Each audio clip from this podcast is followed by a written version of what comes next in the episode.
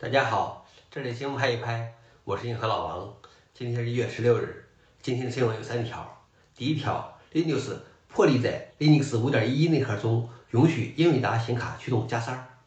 第二条，Windows 应用的兼容层 Win6.0 正式版发布。第三条，乌邦图21.04中准备修复一个十多年的 bug。下面是第一条新闻，Linux。破例在 Linux 5.11内核中允许英伟达显卡驱动加塞儿。据 CNB 的报道，曾因闭源驱动对英伟达爆粗口的 Linux 秃噜袜子，刚刚宣布了 Linux 5.11内核版本的一项重要变动。按照计划，Linux 5.11稳定版内核将于2021年2月份到来，且开发团队通常不会在合并窗口结束后注入新的功能代码。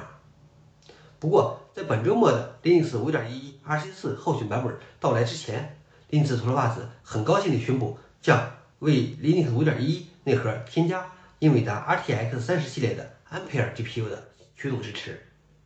作为在合并窗口之后的一次罕见的代码添加，这部分内容是完全独立的，且不会对现有的 Newell 驱动造成影响和相关风险。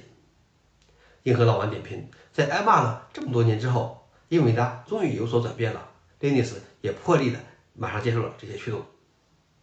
第二条新闻是 Windows 应用的兼容层 Wine 6.0正式版发布。据 SolidOS 报道，该版本代表了一年的开发努力和超过八千三百个变化，它包含了大量的改进。主要变化的方面是核心模块用 PE 格式构建，实现了一个实验性的 Wine 第三 D 的 Vulkan 渲染器，支持。RNSH 和 Media Foundation 重新实现了文本主控台等等。硬核老王点评：Wine 对于 Linux 非常重要，尤其是国内某些对 Linux 不友好的厂商的一些应用，都需要 Wine 才能够运行。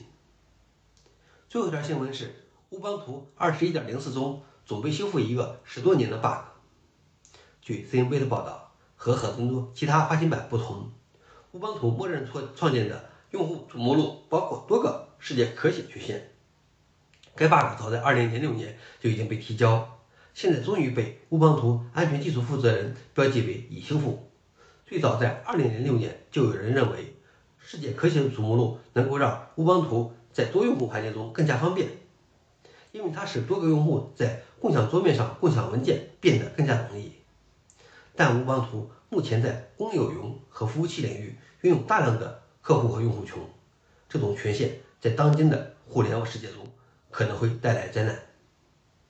硬核老王点评：为了方便而放弃的安全措施，这一事要是在这边，我觉得不会发生。